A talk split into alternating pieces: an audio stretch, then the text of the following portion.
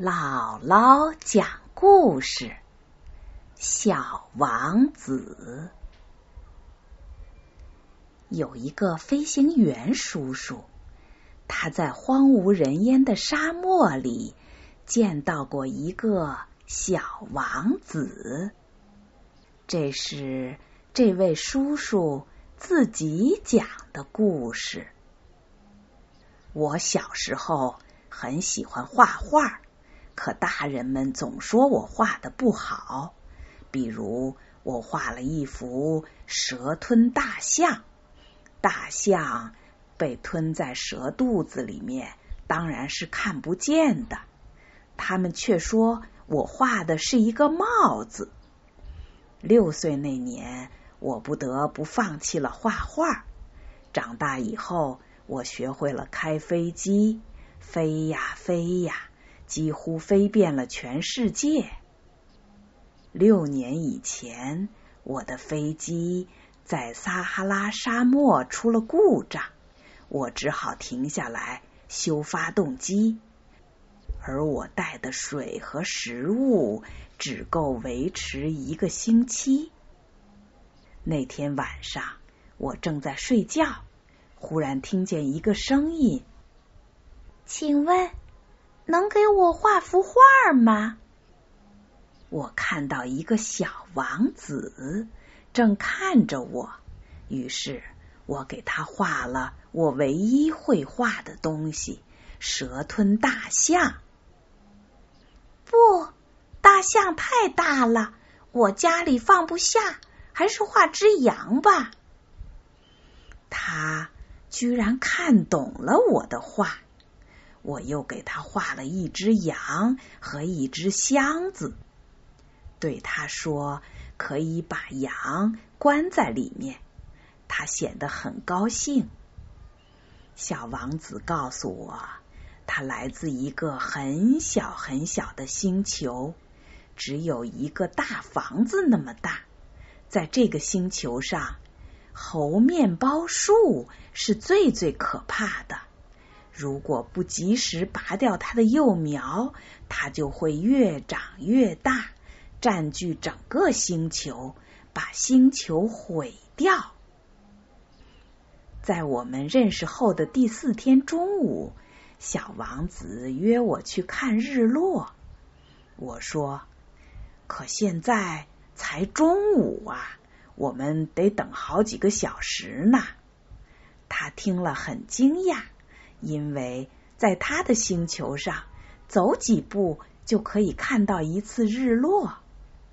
他说：“在我苦闷的时候，我一天要看上四十三次日落呢。”突然，小王子想起了什么，忧虑的问我：“羊会吃花吗？”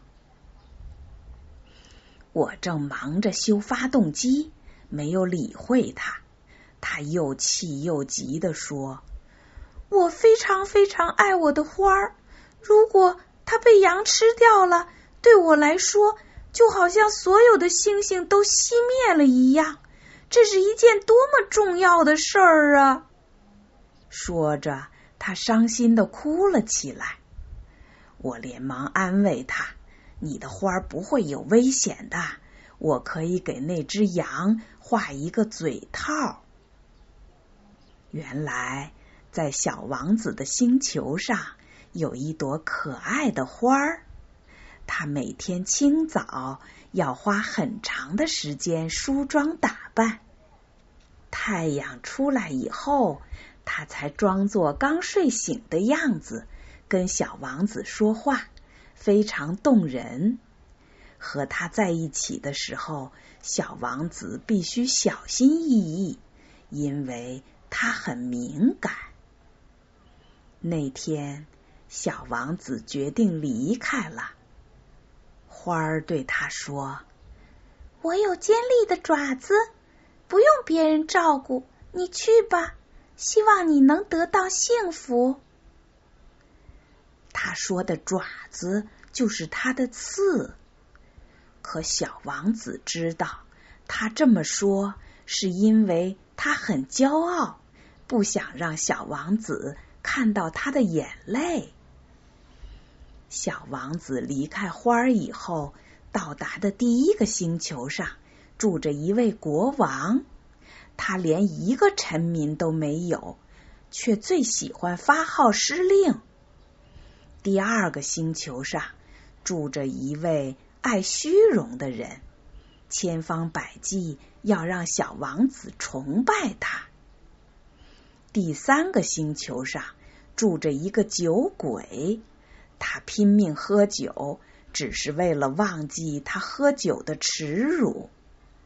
第四个星球上住着一位商人，他整天忙于数星星，他觉得被他数过的星星就都属于他了。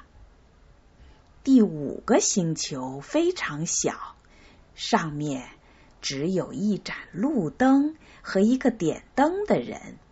他每天的工作就是不停的熄灯点灯。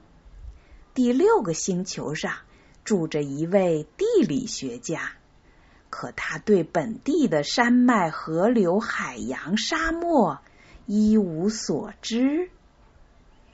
小王子想：这些大人是多么奇怪呀！最后。小王子来到了地球，这是个很了不起的星球，上面住着许许多多的国王，许许多多的爱虚荣的人、酒鬼、商人和地理学家。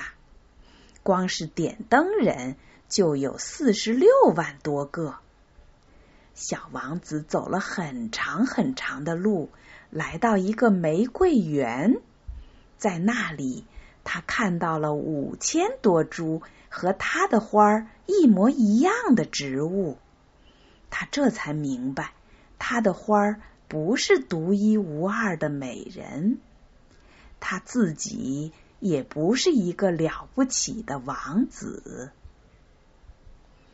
这时候，苹果树下跑来一只狐狸。要求小王子驯养它。狐狸说：“本来我不需要你，你也用不着我。但是如果你驯养了我，我们就会互相依赖了。对我来说，你是世界上唯一的人；对你来说，我也是世界上唯一的狐狸。当我看到金黄色的麦子时，我就会想起你金黄色的头发。小王子按狐狸的说法驯养了它。小王子开始明白，他的花儿仍然是独一无二的，因为他为他付出了心血和感情。小王子告别了狐狸，在人群中来来往往。却不知道要寻找什么。最后，他来到沙漠，遇到了我。我们又一起在沙漠里度过了三天。到第八天，我终于修好了发动机。小王子也要回到他的星球上去了。我想挽留他，可他说。我要对我的花儿负责。今天晚上是我来地球的一周年，我的星球会转到这里正上方的。半夜里，小王子真的离开了，他就这样出现在地球上，又消失了。飞行员叔叔。非常想念小王子，他一直在担心那只羊会不会吃了小王子的花儿呢？